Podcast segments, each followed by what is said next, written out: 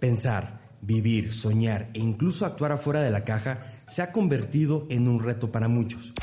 Este podcast tiene como propuesta compartir experiencias de personas que han logrado justamente eso. Romper, paradigmas y esquemas tradicionales para inspirar y ser referencia para miles y en algunos casos hasta millones de personas. Te invito a romper la caja, a que lo volvamos una realidad y sobre todo un estilo de vida. Bienvenidos.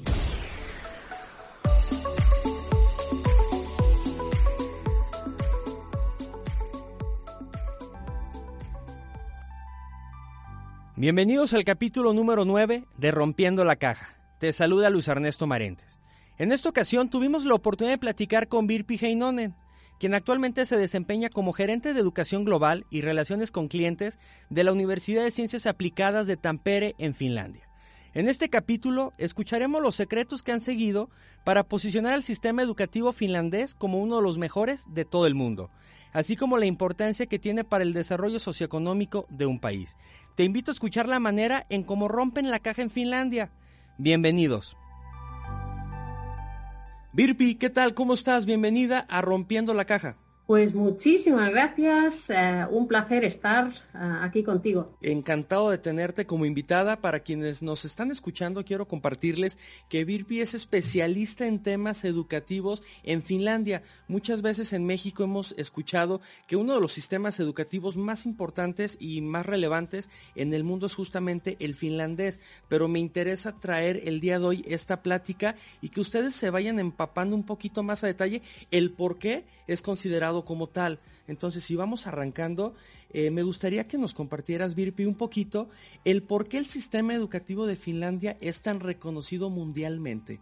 Bueno, yo, yo creo que de hecho eh, nadie habló de, Finlandia en, en, temas de educación hasta que salieron los resultados, los famosos resultados de las pruebas PISA, y, creo que fuimos los primeros eh, sorprendidos nosotros en, calificar tan altamente en, esas pruebas, porque eh, para nosotros nunca ha sido el propósito de, intentar llegar a, estar como arranqueados de alguna manera en, algún sistema eh, de educación Obviamente estamos orgullosos de las pruebas, pero aquí en Finlandia eh, la primera reacción eh, de los educadores, del Ministerio de Educación, pues seguramente se han equivocado en algo, no puede ser verdad. Y, como somos todos muy modestos y, nos cuesta creer que somos buenos en algo, nos llevó unos cuantos años en, realidad eh, para creer que sí que había algo de verdad en esas pruebas y que nuestro sistema funciona con calidad y con, equidad. Perfecto. A ver, entonces comentas que estructuraron todo el sistema educativo, empezaron a andar los proyectos, las estrategias como tal, y en una publicación de resultados de prueba PISA aparecen en esa posición y entonces ahí empiezan ustedes, pero un poquito hacia atrás, ¿cómo lo hicieron? Porque al final de cuentas tuvo que haber toda una reprogramación para llegar a los resultados del día de hoy, ¿no? A lo mejor un, un antes y un después, pero ¿cómo fue todo este tema en Finlandia? Pues sí, Finlandia hasta hace relativamente poco era un país eh, pobre, agrario, un país sin grandes recursos naturales. Tenemos nuestros bosques, que los llamamos aquí el oro verde, pero ahora éramos, después de la guerra, un país muy, muy muy pobre. Por ejemplo, la generación de mis padres, nacidos en los años posteriores a, la guerra, entonces ellos no tenían este sistema de educación gratuita igualataria a todos. Ahora, gracias a los políticos en su momento muy sabios que decidieron, más o menos en los años 50, empezar a invertir, empezar a investigar el impacto de la educación y en el año 1972 es cuando se firmó la ley de poder ofrecer una educación de calidad, gratuita y equitativa para todos. Yo he nacido en esa época, así que yo no, no conozco, pero obviamente sé la historia y puedo verificar de mis padres las historias que cuentan ellos y muchos de, de, de, esa generación no han tenido las oportunidades que hemos tenido la generación de ahora. Una pregunta que nos estamos formulando todos los que podemos escuchar esta respuesta y mencionas, los políticos se organizaron y decidieron llegar a un pacto para que la educación no se toque.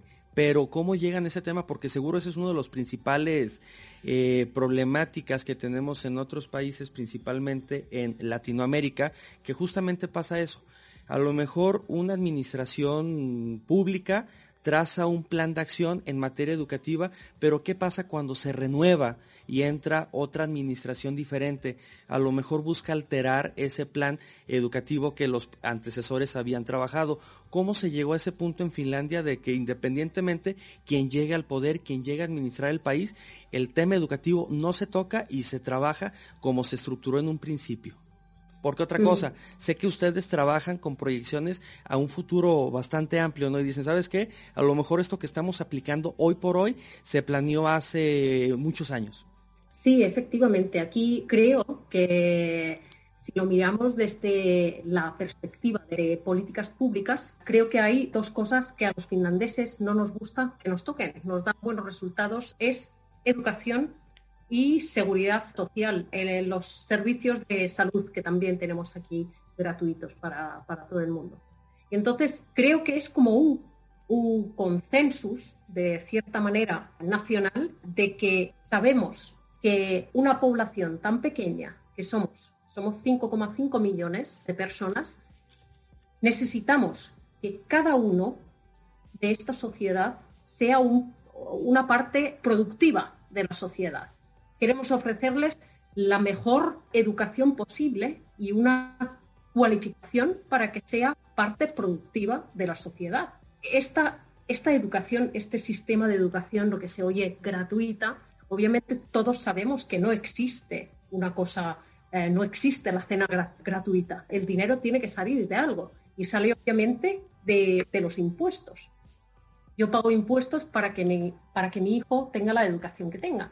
Entonces, creo que en eso podemos, que somos ciertamente contentos o felices de pagar esos impuestos si sabemos que con eso recibimos quizás las necesidades básicas de una persona, es una buena educación y un buen servicio de salud y social. Así que cuando aquí también votamos por los gobiernos, nuestros gobiernos cambian de, gobiernos de izquierda gobiernos de derecha y del centro, el tema de, educación y los temas de salud evolucionan, se tocan, pero no hay eh, cambios drásticos.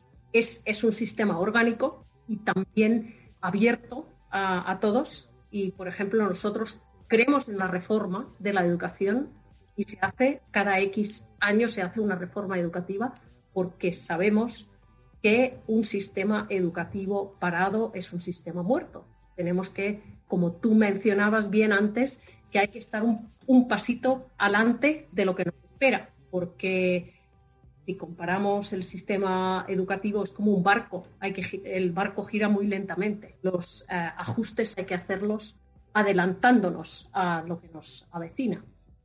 Oye, me gusta mucho esta parte que mencionas. Entonces, en Finlandia tenemos dos pilares, que es educación, seguridad social. Por otro lado, la sociedad y la clase política, por mencionarla de alguna manera, han llegado a un gran acuerdo en donde se prioriza estos dos pilares y de una u otra manera se podrán modificar algunas cosas, pero sustancialmente sigue la esencia de cómo se planificó al tener estos dos pilares llegan a, un punto en el que reestructuran el sistema educativo y sin esperar que se posicionan como el mejor sistema educativo de todo el mundo, pero me interesa entonces por este lado ¿cuáles son las diferencias que tú detectas que existen entre la educación de tu país a comparación de otros países, principalmente los de Latinoamérica, tomando a consideración que a ti te ha tocado viajar por muchos países, sé que han trabajado específicamente con Brasil, ahora están empezando trabajos con Chile, en la parte de la docencia, pero ¿cuáles son las principales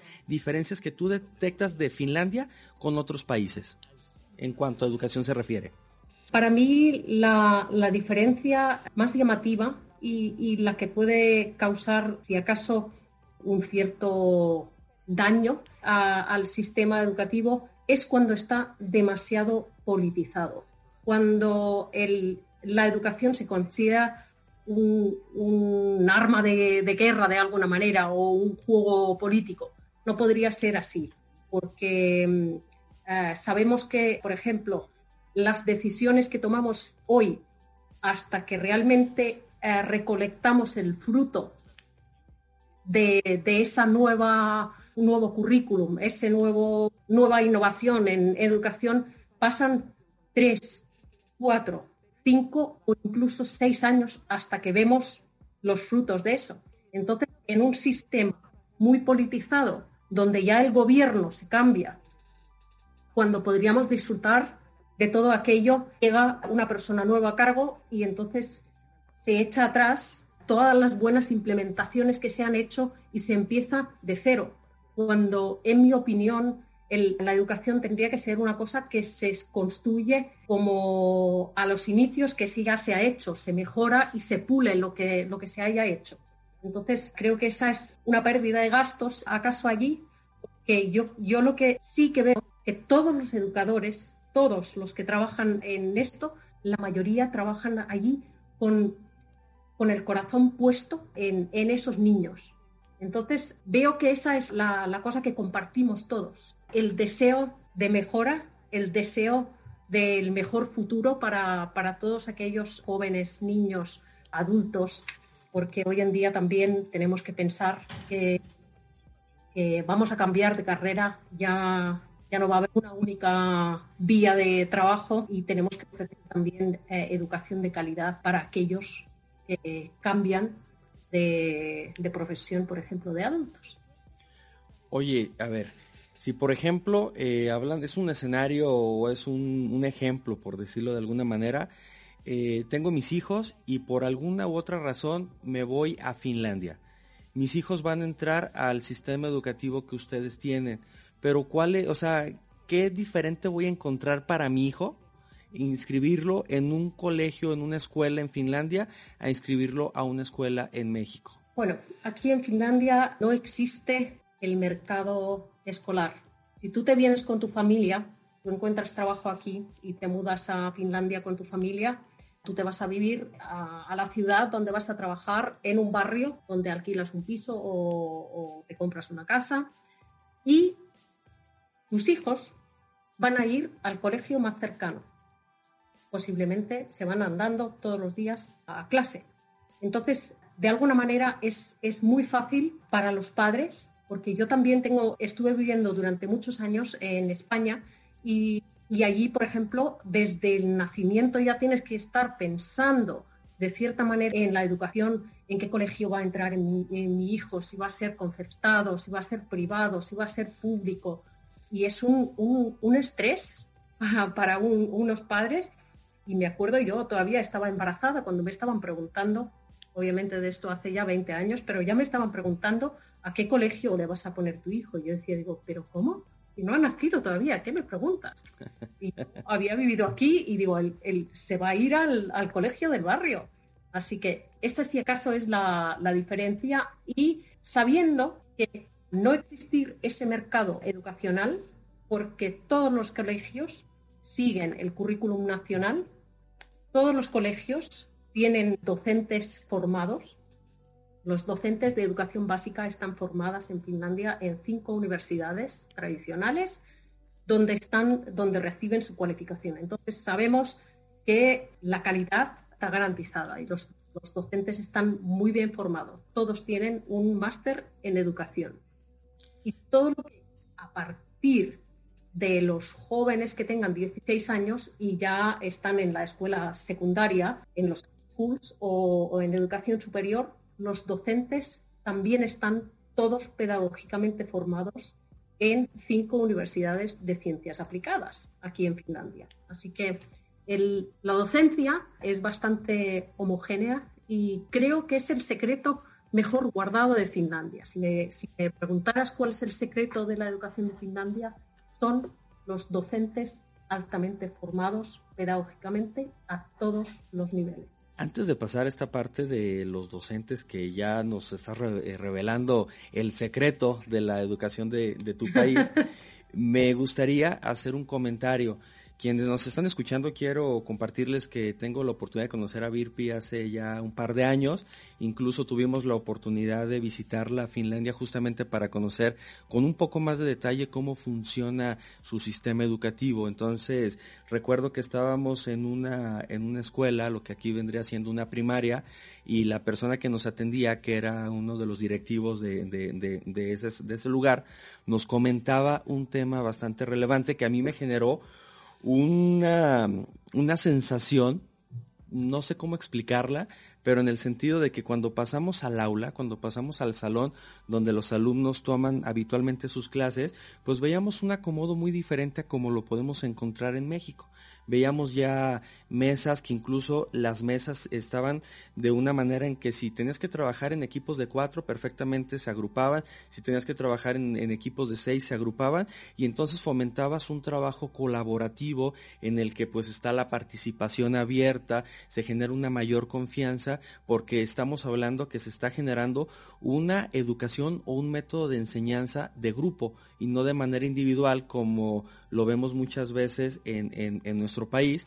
Y aquí ella hace un comentario, es que hace 40, 50 años el acomodo del salón eran bancas individuales que todas apuntaban hacia un pintarrón y hacia un profesor que era el que estaba impartiendo la clase. Y entonces yo por dentro dije, oye, es que hace 40, 50 años, como estaban ustedes, seguimos estando nosotros. Entonces, aquí esa parte también que es un tema muy interesante, que es justamente la, educación sí va personalizada a cada una de las características del alumno, pero se da de manera colectiva. Entonces ya tenemos aquí un, cambio de paradigma si estamos comparando los dos esquemas. Y otra cosa que me tocó ver mucho es que se premia la participación y la curiosidad, ¿no? Independientemente en lo que tengas que decir o algo, se hace. Porque otra de las debilidades que he visto en el sistema educativo en México es que muchas veces eh, el alumno no desarrolla su habilidad en comunicación y tal vez le da un poco de pena o no siente la confianza de participar en grupo, pero que si lo hiciera cuando sale a un mercado laboral, sin duda esta es una de las herramientas principales para todo profesional, ¿no? Sí, estás en lo correcto. El, el sistema nuestro es un sistema centrado en el alumno y centrado en el aprendizaje. También tenemos mucho enfoque en habilidades blandas, en lo que mencionas tú, el trabajo en equipo, el respeto hacia, hacia otros alumnos, hacia el profesor, hacia la sociedad, la naturaleza. Así que esos, por ejemplo, son las siete pilares, digamos, de la educación finlandesa, que para muchos podrían ser considerados habilidades para la vida. No, no, no tienen, no son asignaturas que puedas aprender. Las asignaturas vienen mediante los proyectos que se hacen, mediante las clases y tal, pero lo más importante es, es enseñar que, que esos jóvenes sean partes integrantes de la sociedad, tengan opiniones y que la clase también es un lugar para errar. Así que no hay preguntas tontas, sino que se alienta a los niños que, pregunten y obviamente creo que una de las razones de, éxito, éxito, también es el apoyo individualizado, lo que, lo que mencionabas antes. Si, por ejemplo, se detecta que algún niño tiene algún tipo de problemas de aprendizaje, tiene apoyo en el colegio, tiene profesores de apoyo, tiene psicólogos, tienen profesores eh, logópedas que les pueden ayudar en el momento correcto y por eso, por ejemplo, la inversión en la educación básica es donde podemos evitar, por ejemplo, acarrear muchos problemas luego en la edad adulta. Son mucho mejor manejados o tratados a edades tempranas. Entonces, ese, ese apoyo a tiempo, creo que las cifras aquí en Finlandia, creo que uno de cada cuatro, incluso uno de cada tres niños recibe algún tipo de apoyo durante su educación básica, o sea, en escritura, en matemática, en la lengua materna. Así que tenemos distintos grupos de profesionales trabajando en las escuelas para, para ello. O sea, digamos que el alumno que necesite algún tipo de asesoría o, alguna, o algún complemento en la formación que está percibiendo en el aula, no se ve mal. Al final de cuentas, está todo el equipo que ayuda a esta parte. Otro tema que me interesa mucho, Virpi, que nos platiques, ya mencionas, el chico, si vive en tal lugar, pues va a ir a tomar educación al colegio, a la escuela más cercana de su casa eso ya es normal. Y nos mencionas por otro lado de que pues no existe una educación privada. Toda la educación que se brinda en tu país entra dentro del apartado público, por mencionarlo de alguna manera. Pero ¿cómo, llegaron a ese punto en el sentido de que a lo mejor dices, oye, pues en el mismo colegio está el hijo del empresario tal y está el hijo del trabajador tal y al final de cuentas todos tienen la garantía de que al ir a esa escuela que está cerca de la casa, tienen la misma calidad educativa que la escuela que está en la otra ciudad o que está en otro punto del país, ¿no? O sea, ¿cómo llegaron a ese punto de, de vender? Porque, ok, entiendo que es la, es la misma calidad educativa, pero ¿cómo le dices entonces a todas las personas que independientemente su nivel socioeconómico, a donde lleven a sus hijos, van a aprender lo mismo y pues al final de cuentas, viéndolo de esta manera, pues se genera una convivencia interesante, ¿no? Todos crecen en el mismo círculo, por mencionarlo de alguna manera, y aquí otro tema que también eh, leía es que pues al final de cuentas el reparto del dinero entre los colegios pues es el mismo porque es el mismo eh, sistema y es la misma calidad al final del día, ¿no? Sí, aquí la inversión en la educación es inversión porque la educación yo no lo considero un gasto, la educación es una inversión para el futuro de un país. Entonces, por ejemplo, hay un monto establecido por cada estudiante que recibe la escuela.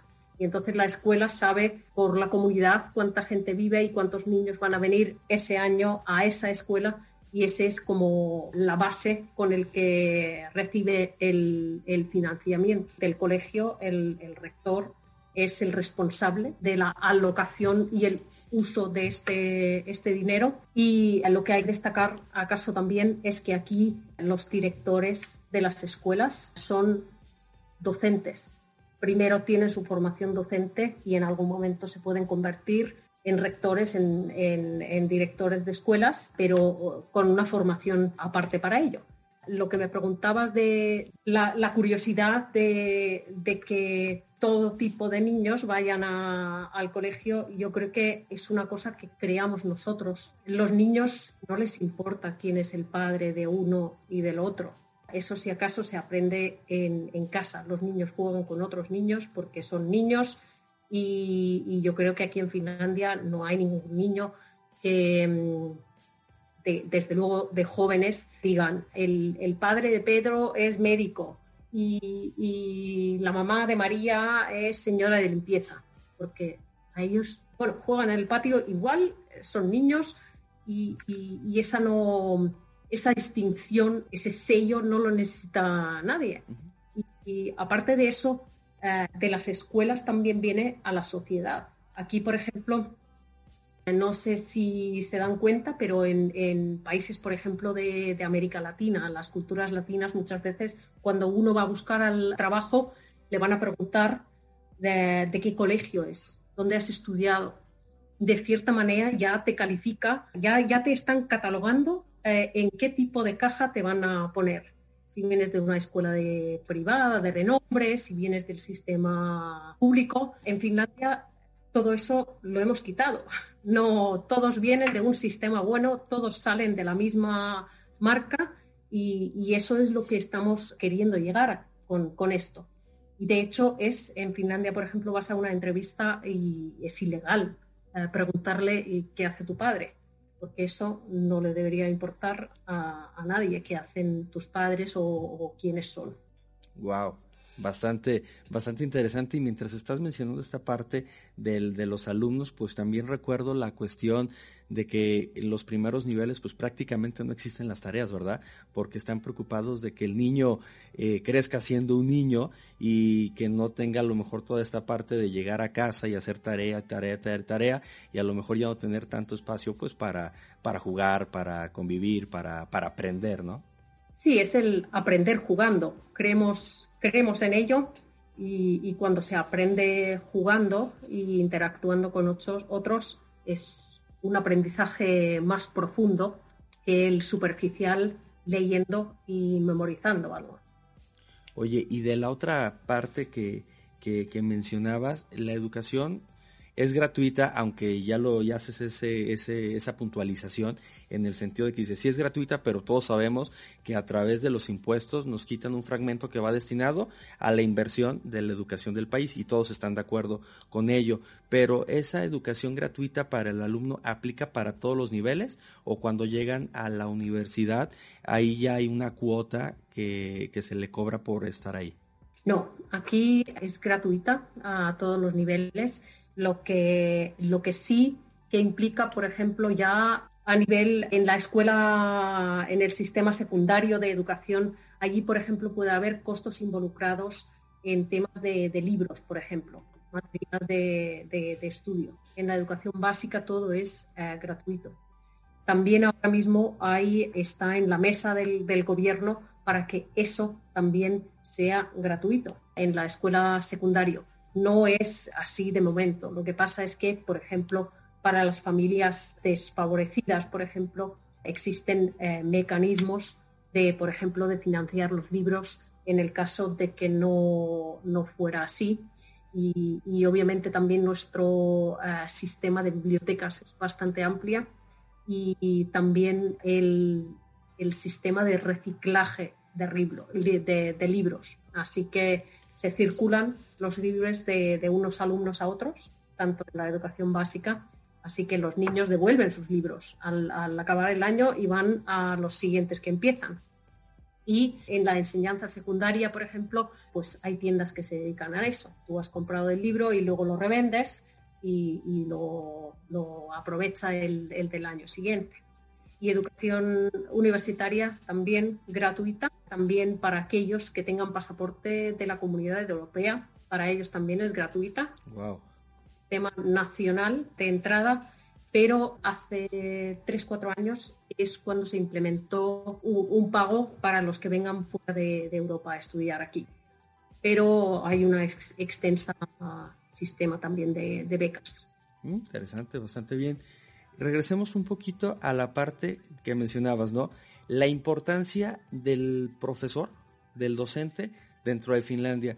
Muchas veces eh, en México pues tenemos profesiones que son, que las escuchas y dices, ah, es doctor, es abogado, pero creo que con ustedes pasa algo similar, pero el profesor está a la par de estas dos profesiones que menciono, ¿no? ¿Cómo llegaron a este punto bueno, ya mencionas que es parte del secreto de, del éxito del sistema educativo en tu país, pero ¿cómo llegó entonces al papel del profesor que se valore tanto como otras profesiones que tradicionalmente así lo eran? Bueno, yo creo que esto viene ya de las razones históricas. Normalmente en Finlandia los docentes han sido personas eh, con una alta formación universitaria y, por ejemplo, en, los pueblos pequeños, donde había un, colegio del pueblo, acaso eran las personas con la formación más alta de, toda esa pequeña comunidad. Entonces, siempre han sido muy respetados por, por, tener estos estudios y aparte de también porque aquí en Finlandia son bastante activos incluso en la, en la sociedad en, las, en las políticas públicas. Un dato curioso es que en Finlandia eh, hay un alto número en el gobierno, las sillas están ocupadas por profesores. Así que también es una razón de, causar impacto y llevar, digamos, el mensaje de, de, la educación a donde se hacen las decisiones. Y creo que una de las razones para que sea una carrera por elección para muchos jóvenes es la libertad profesional de un docente. Porque aunque tengamos un currículum nacional que todas las escuelas siguen, cada profesor es libre de decidir de qué manera va a llevar ese conocimiento a sus niños. Así que si él decide no utilizar libros, es libre de hacerlo. Si él, en vez de estar eh, con los chicos en, en las aulas y quiere aprender en los parques y en los museos, es libre de hacerlo Digamos, lo que tiene que llegar es a las metas que están puestas en el currículum. Tienen que, los niños tienen que llegar a, cumplir las metas de ese año. Esa es una parte que, que me gusta mucho escuchar porque seguro te ha tocado eh, conocer un poco más el sistema, ya lo mencionábamos, ¿no? Brasil, chileno, has tenido la oportunidad de venir a México en varias ocasiones y te has dado cuenta de que, pues sí, el profesor tendrá una libertad de cátedra, no sé si entre comillas, pero tiene que seguir muchas veces tal vez la esencia del sistema en donde está dando clases, tiene que seguir ciertos objetivos, le pasan una bibliografía que muchas veces tiene que respetar y al final de cuentas de una u otra manera le dicen, ok, estos son los objetivos que deben de alcanzar los alumnos al final del semestre o del cuatrimestre, independientemente cuál sea el esquema, pero tienes que llevar todos estos esquemas para que lo vayas eh, juntando con lo que tú sabes pero también con lo que nosotros tenemos como esencia de institución. Entonces, al escuchar esta parte que tú dices, de que dices, ok, tienes claramente cuáles son los objetivos a los cuales tienes que llevar a los alumnos, pero tú sabrás con la habilidad, con la enseñanza que tienes, de decir, puedo utilizar libros o no puedo utilizar libros, pero al final de cuentas los alumnos deben de saber lo mismo que los que tomaron la misma clase en otro lugar.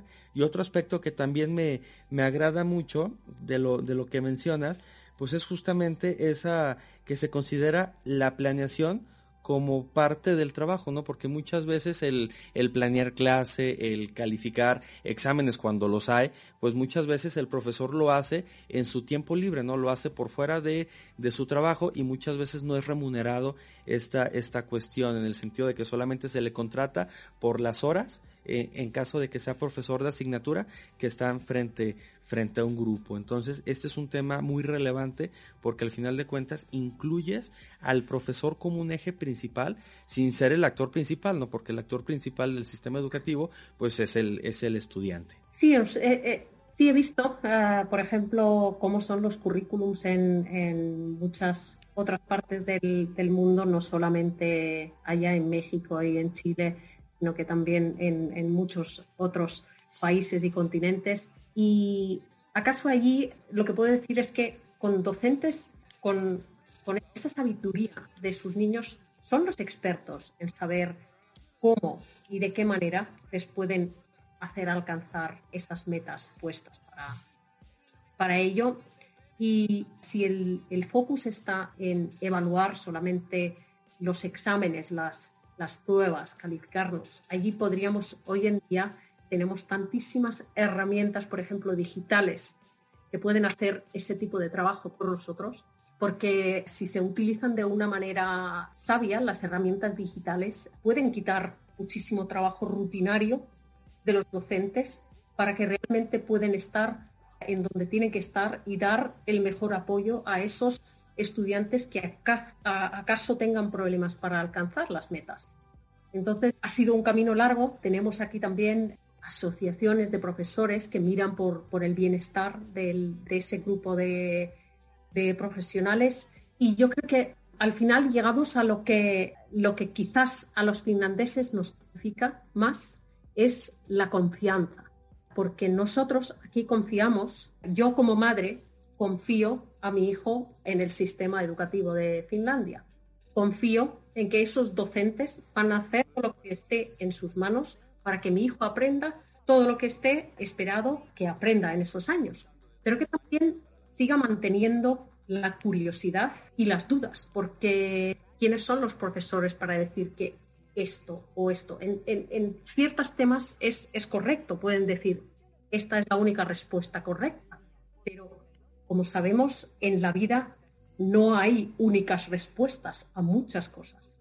La ciencia, por ejemplo, vale, tal y como la conocemos ahora, sí hay ciertas en, resolver temas mm, de matemática, hay, ah, hay cosas que tenemos que seguir y aprender idiomas, pero, pero hay muchas otras áreas donde hay que dejar espacio a la innovación, incluso a dudas y a cuestionar el por qué. Si en un sistema solamente es, es un sistema donde hay respuestas correctas y no correctas, no deja espacio a la innovación. De esta parte que mencionas, entonces, ¿cómo es el proceso de evaluación para el alumno? Si estamos hablando que existe mucha flexibilidad, existe tal vez esa parte de, de la participación, en algunas ocasiones no se evalúa numéricamente al, al alumno, pero entonces, ¿cómo es el proceso para decir, oye, aprendió, avanza? ¿Cómo es esta parte? Sí, en los, en los primeros años de la escuela básica, por ejemplo, eh, en Finlandia, a los niños no se califican con, números. Pero porque los números, ¿qué le dicen a, un niño? En realidad le dicen muy poca cosa y lo que causamos, acaso, es a un niño eh, catalogarlo. A este niño eh, es un niño de 5 y este es de 8. Entonces, si tienen ese tipo de experiencias desde pequeño, ¿acaso adaptan ese rol y creen que no son buenos estudiantes? Pero cuando les dejamos a los niños mismos evaluar a sí mismos en su aprendizaje, los profesores también lo evalúan verbalmente y todo es transparente, es junto con los padres. Entonces no creamos esa catalogación de, de estudiantes buenos y malos, y no les quitamos las ganas de seguir aprendiendo, porque eso acaso puede ocurrir a muchos. Mucha gente tiene traumas de su infancia, de que eh, yo no soy bueno en matemáticos, yo no soy bueno en idiomas, porque me lo ha dicho el profesor cuando yo tenía 12 años, 8 eh, años. Y, quién dice que, esa es la, la, verdad? Pero muchas veces estas, estas cosas nos afectan. Obviamente en Finlandia también tenemos exámenes, tenemos pruebas. Es, una, falsa, una falsa noticia de que aquí no hay exámenes. Lo que no hay es exámenes nacionales. El profesor hace exámenes para saber dónde está en el camino de aprendizaje cada niño individuo, individual, para poder apoyarle en el proceso de aprendizaje. Luego llegan las pruebas PISA, eso fue para nosotros la sorpresa que hiciéramos tan bien allí. Y luego la única prueba nacional que tenemos aquí es al finalizar los high schools, las, que es el examen de entrada para las universidades. Correcto.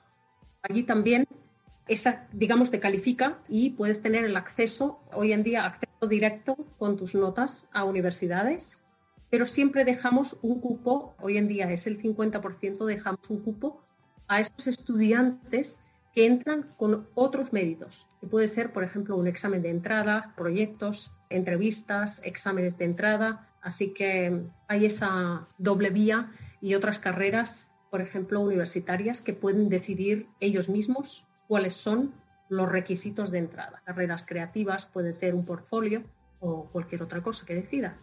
Las universidades en eso, por ejemplo, son autónomas en decidir.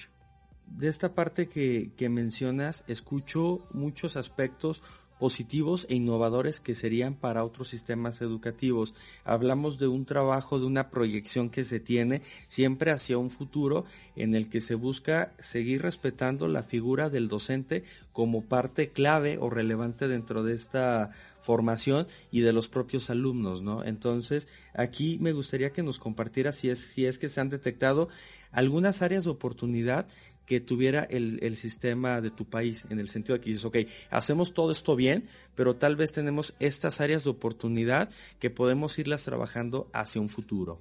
Bueno, como mencioné ya antes, un sistema que pensamos que es un sistema listo y ya está, es un sistema muerto. Y por eso, por ejemplo, muchas veces eh, nos preguntan, ¿y por qué hacen ustedes una reforma eh, en, la educación básica si, tienen tan buenos resultados en PISA? Porque nosotros no pensamos en los resultados de PISA siguientes, sino que pensamos qué es lo que va a necesitar eh, Finlandia como país, qué es lo que va a necesitar el mundo laboral, qué es lo que se requiere, qué tipo de conocimientos. Es como ese trabajo del futuro que tenemos que, que tienen que hacer en los ministerios de educación. Ahora, por ejemplo, pues se habla de, estas habilidades blandas que muchos sistemas educativos no, no preparan. Cuando miramos, por ejemplo, el Fórum Económico Mundial, lo que están buscando de los futuros trabajadores, nadie está diciendo allí que tienen que ser, que queremos trabajadores excelentes en habilidades de matemáticas, Hoy en día son todas prácticamente habilidades blandas, trabajo en equipo, creatividad, capacidad para innovar, ese tipo de cosas. Y entonces ahora, por ejemplo, los currículums están respondiendo para que puedan, digamos, responder a esa llamada del, del mundo laboral. Interesante. Oye, esta otra cuestión que también es de mucha relevancia es los egresados de las universidades que tienes en Finlandia, eh, ¿cuál es la ruta que, toman? Eh, se incorporan a las industrias que actualmente ya están establecidas, se van por el tema del emprendimiento, algunos emigran a otros países con la intención de cambiar tal vez su camino o qué es lo que habitualmente hace el recién profesionista en Finlandia. Bueno, pues obviamente tiene, tiene muchas de, esas opciones que mencionas, las tiene disponibles.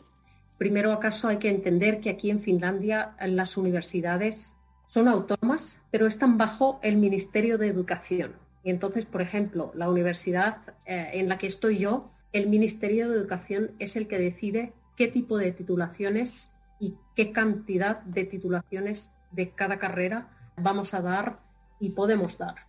Y el financiamiento viene acorde a ello. Y de dónde sacan ellos esa información es con el estudio regional. Ellos van a saber más o menos en los años siguientes cuántos médicos, cuántos ingenieros, cuánta gente van a eh, necesitar en distintos trabajos de traductoras, eh, enfermeras, este tipo de cosas. Y entonces esa es la cantidad de plazas de estudio que tenemos aquí. Entonces, el objetivo es no formar gente de más para que luego vayan al paro, que tengamos en la región cientos y cientos de abogados que luego no, no tendrían trabajo. Entonces, tiene que ser pensado de la manera que vayan a encontrar posiblemente trabajo inmediatamente después de sus estudios. Esa es la, la empleabilidad a lo que buscamos.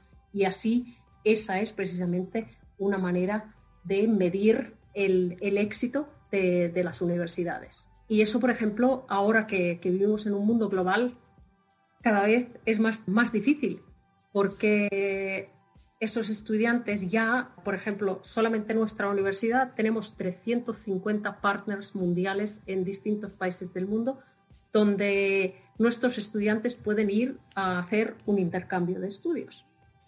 Entonces, obviamente eso les abre las posibilidades de luego encontrar trabajo allí, quizás se encuentran ya la pareja, se casan con, otra persona, así que el, mundo se ha convertido en global y todo ese tipo de trabajo se hace más complejo.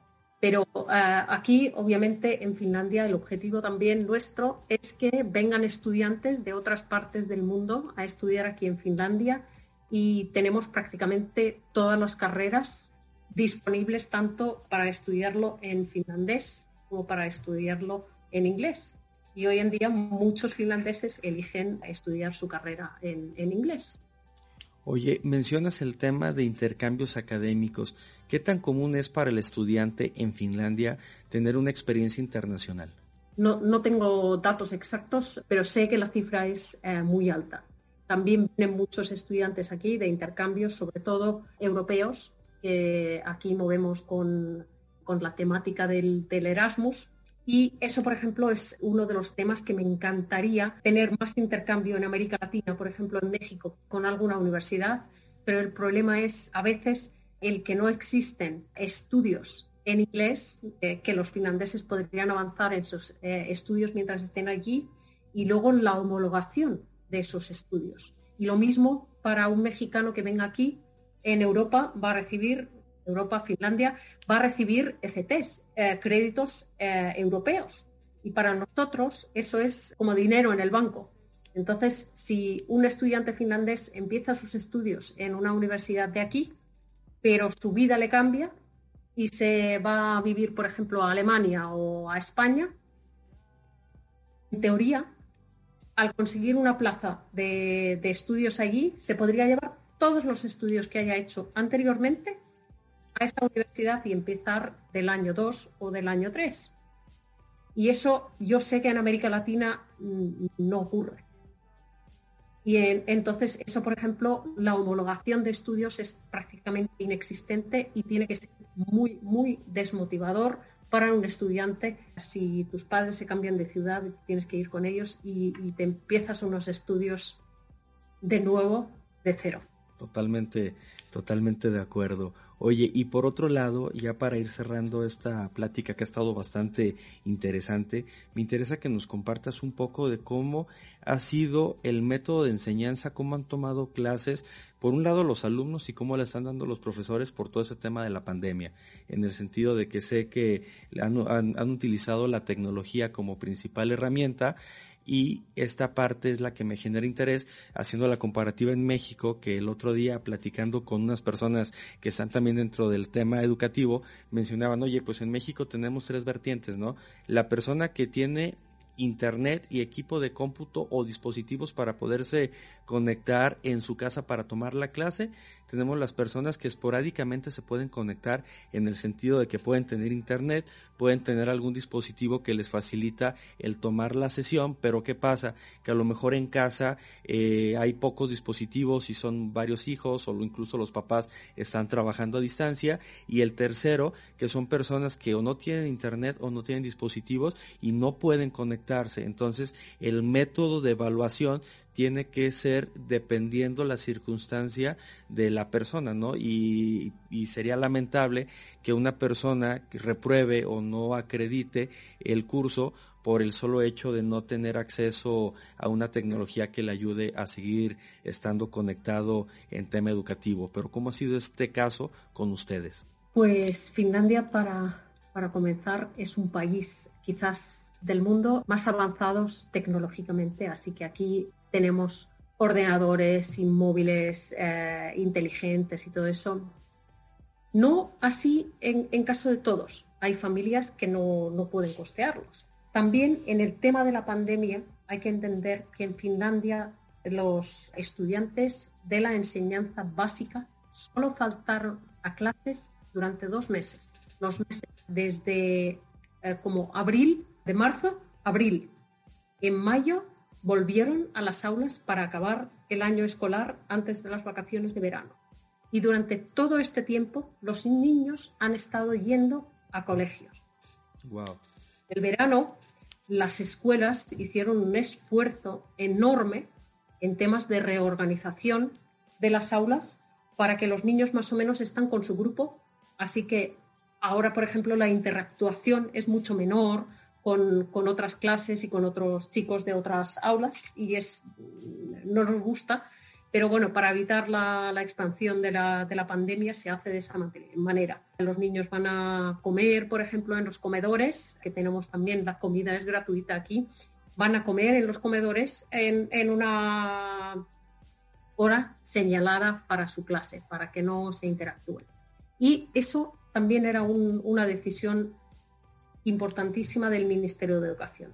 Queremos que no se interrumpa la enseñanza de la enseñanza de las escuelas básicas. Durante la pandemia, cuando estuvieron pendientes de, aparatos, de móviles y de, de computadoras, existía la posibilidad de que los niños que no tenían acceso a ello, inicialmente podían ir al colegio estaba el profesor para repartirles las tareas en papel y posteriormente había ciudades que podían proponer, eh, podían prestar ese tipo de, herramientas a los alumnos que no los tenían. Y el mensaje claro del Ministerio de Educación es que vamos a poner el enfoque en las cosas realmente importantes, que no eran las asignaturas, sino que era el, enganchar a los estudiantes, en ponerles a trabajar en grupos, en mantenerles el interés para la enseñanza. Decíamos que era menos importante cumplir con el año académico. Y ahora, ahora sí, siguen yendo a las aulas. No es así, por ejemplo, en educación superior. Aquí damos preferencia a los alumnos de los primeros años. Ellos siguen yendo al campus algunos días a la semana para crear ese vínculo de grupo, porque como trabajamos aquí mucho en, grupos estudiantiles, es importante cuando llegan y son nuevos para, crear esa familia, crear ese, grupo. Y estudiantes de, segundo, tercero, cuarto y tal, ellos, muchos de ellos no están trabajando en línea y solamente acuden aquí para hacer trabajos de equipo o trabajos de laboratorio. Interesante, muy interesante. Esta es la pregunta con la que cerramos todos los capítulos de Rompiendo la Caja y es justamente eso. Por ejemplo, tú has tenido la oportunidad de vivir en otros países, has tenido la oportunidad de visitar otros países por cuestiones de trabajo y parte del objetivo que tienes es justamente llevar modelos de preparación, modelos de capacitación para profesores de otras partes del mundo con la intención de que puedan mejorar sus métodos de enseñanza y por lo tanto se eleve la calidad educativa de los países que se están visitando y con los que se planea trabajar a un corto, a un mediano, a un largo plazo. Pero si hablamos de ti como persona y profesionalmente, ¿cómo rompiste tu propia caja? O sea, ¿cómo saliste de tu zona de confort? ¿Y qué le recomendarías a todas las personas que nos están escuchando para que se animen a romper su propia caja? Bueno, yo creo que eh, trabajando en el contexto global, en, lo que, en lo que es mi cargo aquí en la universidad, trabajo en distintos proyectos que estamos llevando a cabo en los países de América Latina en la mejora sistemática de sistemas educativos, la formación docente y de, eh, de líderes educativos. Y, por ejemplo, la digitalización ha sido el, el tema del año. Hemos estado formando en distintos países en eso. Yo creo que me estoy rompiendo la caja todos los días hoy rompiendo la caja porque participo en un podcast contigo. No había hecho antes un podcast. También me han llevado fuera de mi zona de confort porque muchas veces tengo que, hablar con distintas autoridades eh, educativas en distintos países, en seminarios y webinarios grandes. Y, todo eso lo hago con mucho gusto y con, el corazón puesto en, en esos jóvenes que luego se van a impactar se van a llevar al fin y al cabo el fruto de, eso. Me gustaría que el sistema educativo, digamos, pueda apoyar a cada uno en, sus, eh, en su camino para llegar a ser la mejor versión de sí mismo. Interesante y pues muy agradecido de tenerte como invitada en este podcast, que por ella lo habíamos platicado hace varias semanas, pero estoy muy contento de que se haya concretado esta, esta invitación. En verdad muy agradecido por tenerte aquí. Es así como llegamos al final de este capítulo, esperando que la plática con Virpi haya sido totalmente de tu agrado. No olvides que estamos en las redes de Spotify, iTunes y Amazon y en nuestras redes sociales tanto en Facebook como en Instagram. Y como cada semana te lo digo, sigamos rompiendo la caja. Hasta la próxima.